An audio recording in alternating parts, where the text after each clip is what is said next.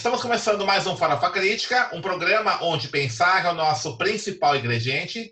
A cada programa, intelectuais, ativistas, artistas e outros arteiros comentam sobre temas contemporâneos. Farofa Crítica é uma produção do CELAC, em parceria com o Departamento de Jornalismo e Editoração da ECA USP, e apoio do IEA, Instituto de Estudos Avançados da Universidade de São Paulo.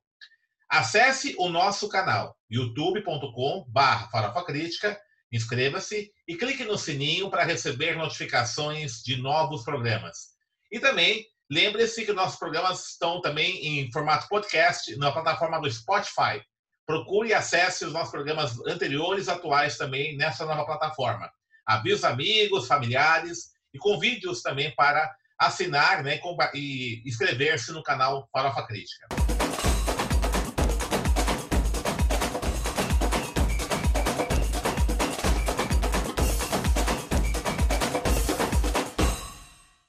Crítica de hoje recebe a professora doutora Daniela Gomes, que é doutora em estudos africanos e da diáspora africana, com certificação em estudos de gênero pela Universidade do Texas ela é mestra em estudos culturais, especialista em mídia, informação e cultura pelo CELAC USP e é jornalista formada pela Universidade Metodista de São Paulo.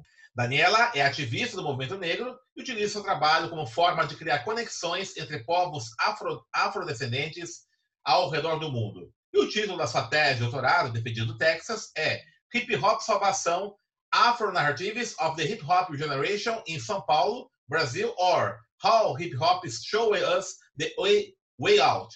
Hip Hop Salvação, Afro-Narrativas da Geração Hip Hop em São Paulo, como o hip hop nos mostrou o caminho. Daniela, obrigado por você ter aceito nosso convite. Né? Você tá Bom aí, dia, Denis. Tá Obrigada a você. Estados Unidos, né? é. Beleza. E eu queria saber o seguinte: você fala aí, né? Vou começar logo de cara aí perguntando para você que o, você fala que o hip hop salvou sua vida. Como é que salvou sua vida o hip hop? Conta pra gente aí. Na verdade, essa é uma frase bem comum no meio do hip hop, né? A geração hip hop no Brasil, e quando eu falo de geração hip hop, eu estou me referindo a todo mundo que nasce depois do início do hip hop é, oficialmente nos anos 80, que é a ideia de que o hip hop de alguma forma impactou a sua vida pessoal, né? E transformou e te deu um novo caminho. A minha pesquisa ela vai por esse lado, porque é, para mim a palavra salvação é muito forte, né? É, até por talvez por ter uma formação judaico-cristã, digamos assim, né? Ser é, é, cristã protestante. Mas assim, eu vejo no próprio Brasil, na história de tra... a palavra salvação, ela tem um impacto de um aspecto espiritualístico religioso. E eu falava, mas as pessoas enxergam o hip hop como religião ou não? É, no meu caso, não, mas eu enxergo como um impacto transformador ali, que se não fosse o hip hop, minha vida seria completamente diferente. E aqui nos Estados Unidos também se fala muito essa frase, mas o contexto dela é diferente, não é um contexto mais é, coloquial. Então não tem a mesma coisa. E aí eu comecei a pensar isso, o impacto que teve para mim, como aos 12 anos, né, hip, através do hip hop, eu me entendi como mulher negra, é, passei a ser uma ativista do movimento negro naquele momento. E quais seriam as pessoas que passariam pela mesma coisa e o que, que isso representava para elas? E aí eu fui para o meio da pesquisa para poder pensar realmente, ok, hip hop, o que é esse discurso salvacionista? Será que, como tem muitos pesquisadores falando, hip hop é visto como uma religião? E se é uma religião, como que essas pessoas praticam as suas próprias religiões, né? Porque o hip hop ele é um movimento plural, é, onde as pessoas têm religiões diferentes ou não tem nenhuma. Como que funciona isso? E aí eu fui pensar isso, né? A minha ideia foi pensar exatamente isso, esse discurso de salvação por trás do hip hop no Brasil especificamente, e o hip hop criado em São Paulo naquele momento, é, o que, que isso representava, por que, que nós precisávamos dessa ideia de sermos salvos, né? Não necessariamente é, do que, que a gente quer ser salvo, do que, que a gente está sendo, é, vamos dizer assim, o que, que nos está levando à condenação, né? Entre, entre aspas. Mais importante ainda, se o hip hop do Brasil ele tem uma diferença, do hip hop aqui nos Estados Unidos e em outros pontos da diáspora africana. E se ele salva, por que, que ainda, ainda que mulheres e pessoas LGBT façam parte do hip hop, por que, que ainda é um movimento cultural excluso, é, exclusionário, né, que exclui, excludente, desculpa, é, que exclui pessoas, mulheres e exclui a população LGBT com discriminação e etc. Então, se salva, por que não salva a todos? Então, eu tentei meio que partir da minha vida como um ponto de referência, mas ir para pessoas que tiveram o mesmo tipo de experiência e tentar ver o que, que era esse fenômeno. E por que você acha que esses problemas que você comentou agora, né, que ainda existe problemas em relação à discriminação LGBTfóbica, ao machismo, né, no hip hop? Por que isso acontece? Você chegou a conversar com o pessoal do hip hop, com mulheres, né, que fazem parte do hip hop, ou até mesmo pessoas LGBT do hip hop? Como é que funciona essa discussão no meio? Sim, sim. É, foram, é, foi um ponto muito importante da minha entrevista e é da minha entrevista, olha, da minha pesquisa e é um ponto que eu vou levar para frente realmente, né, na questão do, é, talvez de um pós-doc, de uma livre docência no futuro. Mas assim, a primeira coisa é a própria ideia de salvação em si, né? É, que Talvez naquele momento não tenha me ocorrido de forma concreta, mas foi me chamada a atenção depois, até que a própria ideia de salvação e de confiar em um líder, uma pessoa, um ou um movimento, ela é machista por ser, por, per se, né? Porque ela vem de uma tradição judaico-cristã patriarcal, né? E, e, que vem toda, como a gente sabe, vem acompanhada de diversos preconceitos, né? E que corresponde a um grupo de pessoas a um grupo religioso ou a um grupo étnico. Por outro lado, é, a gente tem sim como mulher essa noção de que o hip hop foi um impacto ou salvou as nossas vidas também, porque também transformou as nossas vidas, mas a gente tem uma dualidade que é lutar contra o machismo, é, e no caso das pessoas é, queer, LGBT, lutar contra a LGBTfobia dentro do próprio hip hop e fora dele.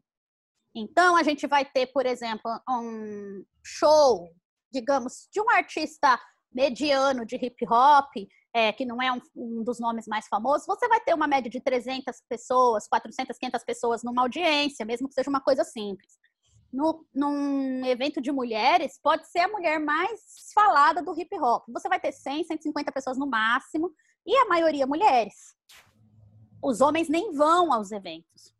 Né? E existe um apagamento dessa história é, que é uma coisa muito interessante até que eu coloco na pesquisa, porque quem me fala, a princípio, foi a Sherry Line. A Sherry Line, que é uma das pioneiras né, do hip hop no Brasil. E ela fala assim: primeiro, que todo mundo que fala com ela pergunta a mesma coisa, como é ser uma mulher no hip hop, isso há 30, 40 anos. A mulher tá lá desde 80 e pouco.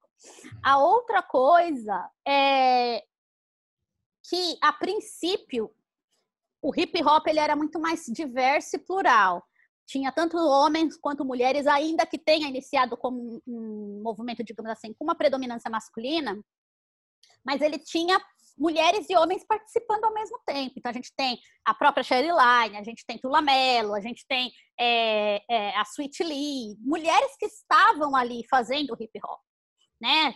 Criando o hip hop, gerando ele. Quando esse hip hop ele começa a se tornar um produto comercial, ainda que no Brasil a gente não tenha um hip hop que dê milhões de dólares, como tem aqui nos Estados Unidos, ele, ele vai se tornando mais e mais sexista, mais e mais machista, mais e mais excludente, porque é um filão comercial e aí vira-se uma bolha protetora, o que coincide também com uma certa postura aqui nos Estados Unidos. Aconteceu a mesma coisa. Não que as mulheres americanas rappers tem, estejam no mesmo patamar de exclusão que as mulheres brasileiras MCs e rappers, né? Mas é, também aconteceu isso. Todo mundo começa ali ao mesmo tempo, brincando junto, numa coisa lúdica, e quando se torna essa, essa manifestação gigante, as mulheres vão começando a ser deixadas de lado, né? E aí um ou outro nome se destaca e etc e os discursos também das letras passam a ser mais machistas. Ok. É, essa discussão que é muito forte nos Estados Unidos e tem chegado no Brasil também, feminismo interseccional, é, tem impactado o debate no hip hop a respeito dessa, é, dessa misoginia, desse machismo no hip hop ou não? Sim, sim. Hoje, na verdade, a gente já fala aqui nos Estados Unidos é, em hip hop feminismo, né? Feminismo do hip hop, que seria já um hip hop que vem depois da quarta onda feminista. Que são essas mulheres no rap, principalmente mulheres negras, que elas já são de uma geração, que é essa geração hoje chamada de geração Z, né? É, ou millennials, é, quem nasce entre 81 para cá, né? e que são mulheres que as demandas delas já são outras, né? Então, que não se tem mais a mesma preocupação com negar a sexualidade ou, tratar a sexualidade como algo que deve ser combatido por hipersexualização e etc. Tratar como algo do cotidiano e também inserir é, as pautas interseccionais como algo natural, né? Por exemplo, a questão das mulheres trans, e, e etc. Então, tem sim essa discussão, é um impacto forte, até porque né, existe é, um impacto das teorias interseccionais dentro do feminismo negro aqui nos Estados Unidos de modo muito forte. Né? Não se pensa feminismo negro nos Estados Unidos sem que ele seja interseccional. Né? E eu falo daqui porque acho que a discussão no Brasil ela ainda tem muita coisa para acontecer e talvez por eu também não estar tão próxima, né? por estar na academia aqui há muito tempo já. Mas, assim, não se pensa feminismo negro sem ser interseccional nesse, aqui na academia americana e mesmo nos movimentos sociais, né? Que a interseccionalidade, ela sai do ativismo para a academia e não o contrário. E então o hip hop feminismo ele é um pouco isso, ele é um feminismo que seria já quase uma quinta onda do feminismo, mas de uma geração muito mais assertiva, é, muito mais pensando-se dona de si, dos seus corpos, dos seus desejos, é, da sua sexualidade é, e, e, muito mais livre também para não negociar com a sociedade branca, machista, patriarcal, é, hetero, cisnormativa. Daniela, você está tá aí nos Estados Unidos já há quanto tempo? Dez anos? Sete anos. Sete anos, né? Sete anos. É. Você está agora em Connecticut, não é isso? Isso, estou em Connecticut okay. agora. Então, uh, me diz uma coisa assim, como é que está a situação aí, essa luta, essa, essa, essa eclosão da luta aí contra o racismo, né, após aí, o assassinato do George Floyd, né? É, essa a, a, emergência, na verdade, não, a visibilidade maior né, do Black Lives Matter, é, que não é um movimento de agora, já tem um certo tempo, mas isso tem ganhado o mundo todo, né, essa repercussão desse caso, inclusive aqui no Brasil. É, esse debate racial nos Estados Unidos, como é que está? Porque eu sou, quando eu estive em Nova York no ano passado, é, conversei com alguns colegas e vários disseram que havia há também nos Estados Unidos é, um debate muito forte no campo conservador de uma pretensa era pós-racial, né? Que está muito presente. Tem um livro do acho que do Ed Bonilla, né? Racismo sem racistas, né? É, e esse esse esse movimento, né, intelectual cresceu particularmente após a eleição do Barack Obama, né? Então já já que elegeu um afro-americano na presidência, então está resolvido já, né? A questão racial. Tá? É, e aí tem uma, tem uma discussão é, é, aí também de intelectuais negros, a Michelle Alexander falando de uma nova segregação, enfim, né? Como é que tá, esse debate, como é que está agora, né? E é pautado, inclusive, por essa eclosão aí do, dos protestos, né, contra o assassinato de George Floyd e outros casos de racismo aí. É, a gente tem que voltar um pouquinho, sabe, Denis? Porque, na verdade, essa ideia de que a era Obama é, ela acabou com o racismo, na verdade isso não é com a era Obama, isso a, a post-racial society, né, ou a sociedade pós-racial, que é uma coisa muito parecida com o mito da democracia racial no Brasil, né, é, ela começa já a ser pregada depois dos direitos civis. Tá. Entendeu? Então, depois que os direitos civis acontecem, né, acaba a segregação, tem a luta pelos direitos civis, a morte de Martin Luther King e de outros líderes como Malcolm X, etc. Naquele momento da integração, começa-se a pregar uma ideia de que os Estados Unidos é uma nova sociedade. Até se esquece um pouco da luta dos Panteras Negras e etc. É, não que se esqueça historicamente, culturalmente, mas quem quer defender isso diz: apaga olha, part... apaga isso. A partir daquele momento vocês foram iguais. E isso se perpetuou por pelas últimas décadas, em que sentido? Num sentido de igualdade financeira, equidade financeira, mas não no sentido literal, né? Mas assim, muitos muitas pessoas negras atingindo uma classe média, classe média alta nos Estados Unidos, a gente sabe, né? Que aqui economicamente nós temos famílias afro-americanas com dinheiro, diferente do Brasil, né? Que a gente atinge a classe C, no máximo uma estabilidade, mas aqui a gente tem muitas pessoas com dinheiro. Mas ainda tem muita gente, muita pessoa, muitas pessoas pobres. Mas a ideia de superação financeira, que é muito forte dentro dos Estados Unidos, né? Do sonho americano e etc. E essas pessoas, vamos dizer assim, a geração do Cosby Show, elas criam filhos que já não precisam pensar na questão racial da mesma forma.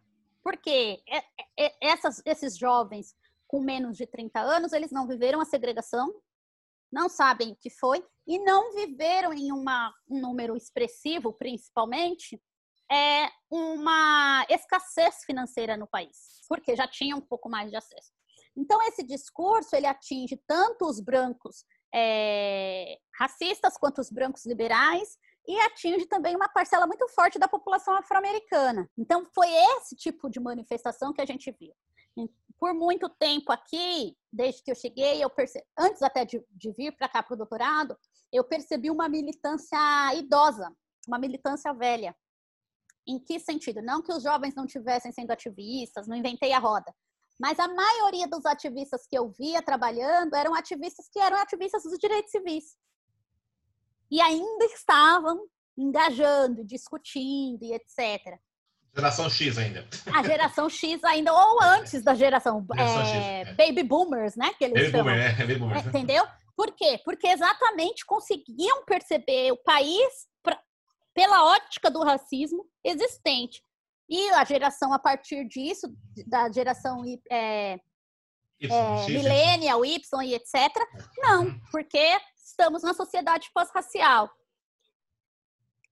Com a morte do Trayvon Martin, é, na verdade, nem com George Floyd, essa coisa começou a vir à tona com mais frequência. Como diz o Will Smith, né? Não é que o racismo aumentou, é que está sendo filmado. Então, a, acho que a morte do Trayvon Martin em 2013, ela foi assim um marco, porque ali era um jovem negro de classe média, né? Não morava, vamos dizer assim, porque por muito tempo, como que eu vou tentar explicar isso? Posso estar me perdendo, mas assim, a questão de classe passou a ser é, uma coisa muito visível. Então ficava se associado ao que o Du Bois uh, ele vai chamar de the Negro Problem, né? Então, o problema não é racial, ele é um problema de classe, onde esse, é social. Pessoas, uhum. é social. Essas pessoas negras, elas são problemáticas, porque elas estão dependendo do governo, enfim. Tem toda uma história por trás. É... E com isso, com o Trayvon Martin, que era um menino que estudava, um menino que não estava envolvido com crime, um menino que é, de uma classe média, né, morava num, num, subúrbio americano, que é o lugar onde moram as famílias de classe média, classe média alta isso ficou escurecido que não tinha questão de classe ali. O cara matou porque ele era racista e ele achou que o menino não podia estar ali naquele lugar, né? E então isso vem sendo uma crescente, né? Tem crescido nos últimos anos. Então não foi só o Trayvon Martin. Só esse ano a gente teve pelo menos três casos de destaque aqui nos Estados Unidos antes do George Floyd. A gente teve o uh, Arbery, que na Georgia, que ele foi caçado por pessoas. A gente teve depois a Brianna Taylor, a gente teve depois o George Floyd, depois do George Floyd já tiveram outras pessoas.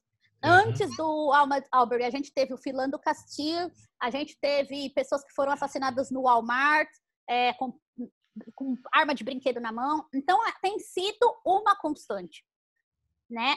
E com isso, eu acho que o George Floyd, até pela é, violência daquele vídeo, deu um basta na população negra e gerou uma empatia, porque foi um assassinato brutal ao vivo, né? Para quem quisesse ver. Então, eu acho que é muito mais, não é que a, a discussão muda, eu não sei, é, ao meu ver, né? Eu acho que os movimentos sociais aqui, negros, eles têm que pensar a longo prazo já, curto, médio e longo prazo, porque a curto prazo o debate está sendo feito, é, a gente viu as pessoas indo para as ruas, mas isso já está amenizando. E conforme isso vai amenizando, a gente fala aí no Brasil, né? É colocar doce na boca de criança. Então você dá lá um pirulito para criança e fala, fica quietinha aí agora, para chorar. Mas não resolveu a fralda molhada, né? Suja. E, então é isso, assim. Agora a gente tem aqui uma apaziguada nos protestos. A gente tem realmente é, uma discussão no sentido de, ok, vamos pôr câmera, né? No, no, nos, nos policiais, vamos reformar a polícia, é, vamos destituir a polícia de vez, qual que é o processo? Mas é uma coisa que, se não se tomar cuidado, morre ali. Entendeu? Porque as pessoas voltam a fazer suas próprias coisas, a cuidar da sua própria vida. Entende? Eu quero perguntar com você, até pegar esse gancho, que é interessante você estar colocando agora, né? Você tem, a tendência de fato né, do movimento social, quando você tem uma eclosão, é arretecer. Isso, isso é uma coisa que é meio comum, uhum. né? Há um cansaço, um esgotamento né, da mobilização. Sim é, isso vai acontecer. Agora, é, um debate muito importante que você colocou agora, que eu queria até retomar, é essa ideia de pensar projetos de curto, médio e longo prazo. Né? Uhum. Né? Você tinha, por exemplo, na época dos anos 60, dos direitos civis, é, tinha um projeto ali, né, voto, é, o direito ao voto, Isso. o direito ao voto possibilitaria, por exemplo, pessoas negras participassem também dos júris populares, enfim. Uhum. Né? Havia um projeto ali elaborado, podendo discordar ou não, né? mas há um projeto ali elaborado. É, o Black Lives Matter, né, Vidas Negras Importam, né, é um movimento que surge a partir dessa reação, ação reativa, né, a essa, esses assassinatos. Né? Então há uma resistência a um processo de intensificação aí do genocídio. Agora, a grande questão é essa, né? Bom, tá, tudo bem, importam, né? Acho que uma palavra de ordem é essa, e aí, o que se faz? Né? Como é que pensa nisso? Particularmente né, com o avanço mundial e também dos Estados Unidos da extrema-direita. Tá? É, ao mesmo tempo que houve esses, essas manifestações todas, não pode esquecer que o, que o Trump fez um comício com muita gente lá, né? Numa situação uhum. de pandemia tal, tá, muita, há pessoas ainda, né? Ele tem uma popularidade que não é desprezível, né? Uhum. É, como é que fica isso? Há um avanço da extrema-direita com um projeto, né? Como é que nesse campo dos movimentos sociais, do antirracismo, se pensa, por exemplo, é, projetos de longo prazo, curto mais longo prazo? E esse debate, por exemplo, que está crescendo muito no Brasil, é do racismo estrutural, né? É, se esse, essa discussão está presente também aí nos debates dos Estados Unidos? É, então, a primeira coisa é assim, acho que a, a gente já conversou sobre isso no particular, né, nós dois, em particular. Mas acho que a primeira coisa, assim, as redes sociais, elas trazem um esvaziamento de temas, né? E, então, vira uma hashtag Black Lives Matter e perde-se o sentido. O, pro, o, o projeto do Black Lives Matter, ele é muito maior que isso ele é, ele tem sim foco, que o foco é, é dar um basta de alguma forma na violência policial contra a população negra. O primeiro princípio que eles, que eles pensam é porque o que motiva é a violência né, do Estado.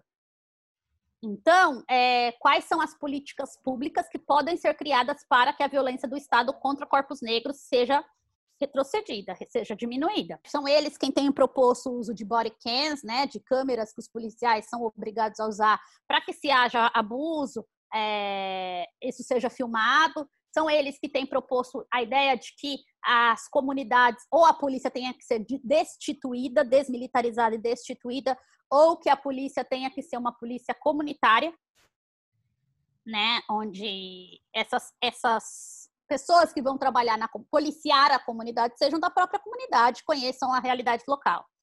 Então, eles têm propostas, sim, e propostas a curto, médio e longo prazo. Então, vamos dizer assim, não é uma coisa assim, ah, o Black Lives Matter saiu na rua hoje e é isso. Não.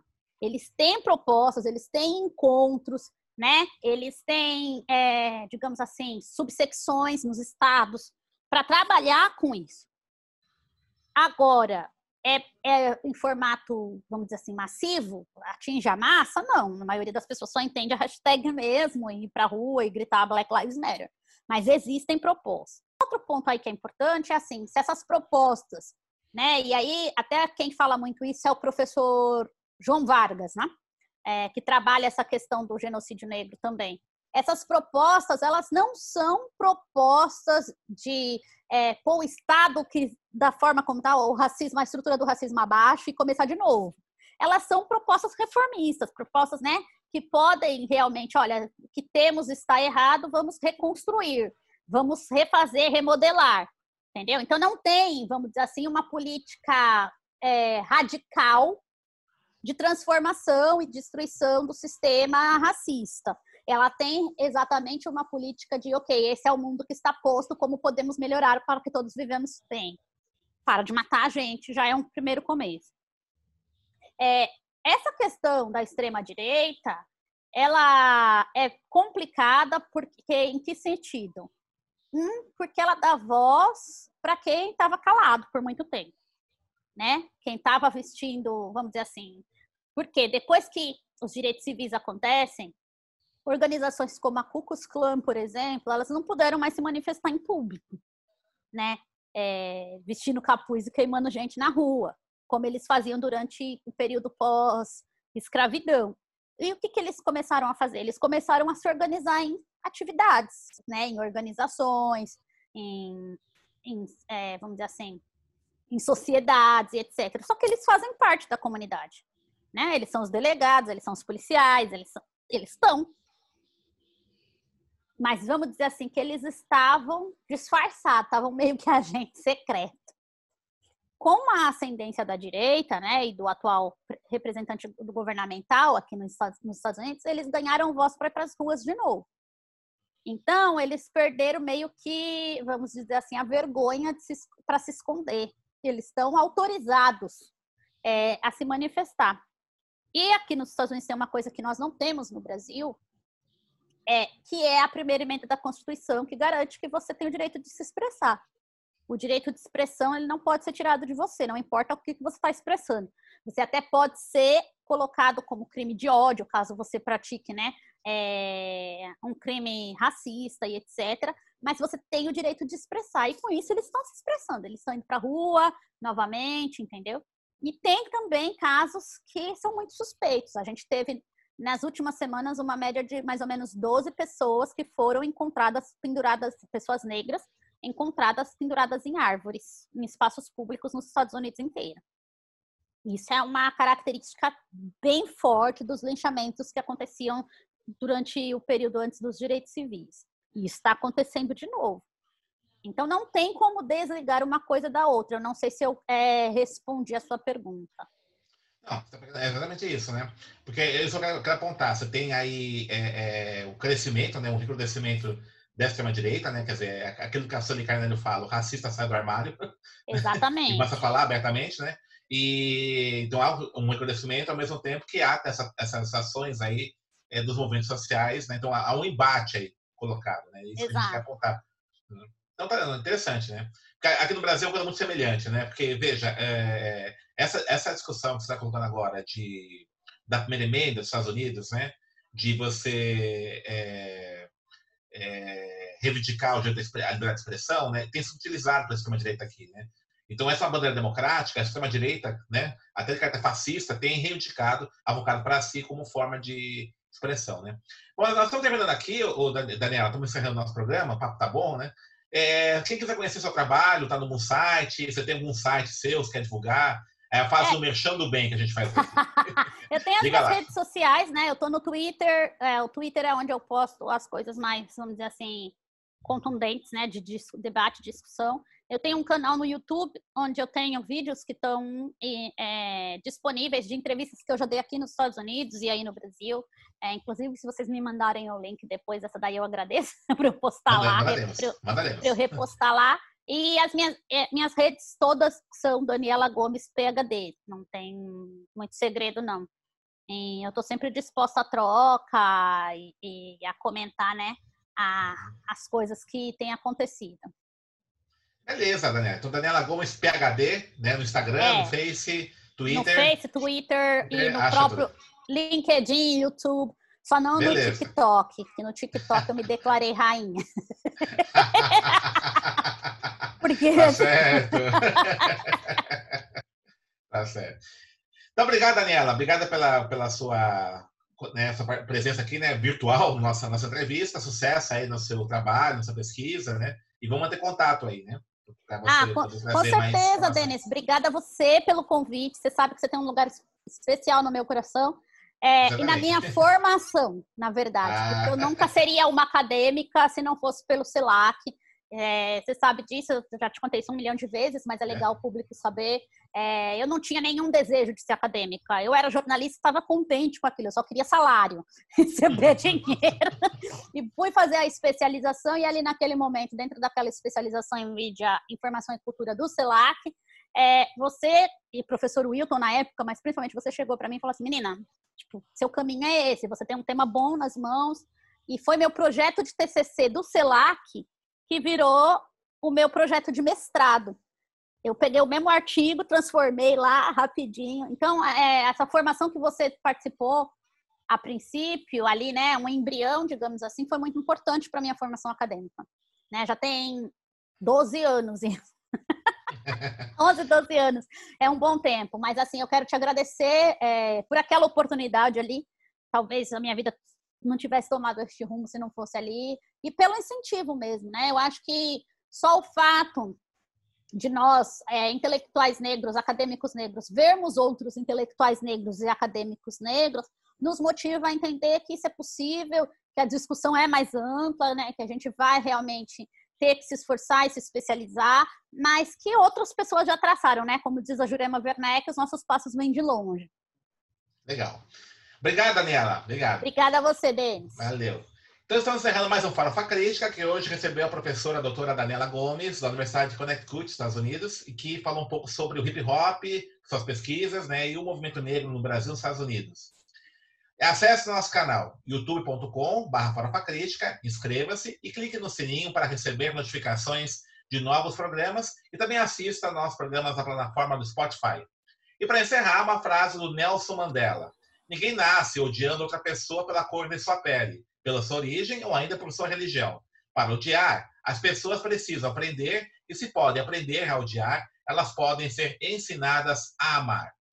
Só para mais uma coisa, eu queria dedicar esse programa ao professor Valdir Batista, grande colega, que infelizmente faleceu, nos deixou é, no dia 29 de junho, né, vítima de um infarto. Valdir, um grande amigo, companheiro, participou do CELAC e que deixa muitas saudades para todos nós. Um grande abraço e até a próxima. Valeu. Até a próxima.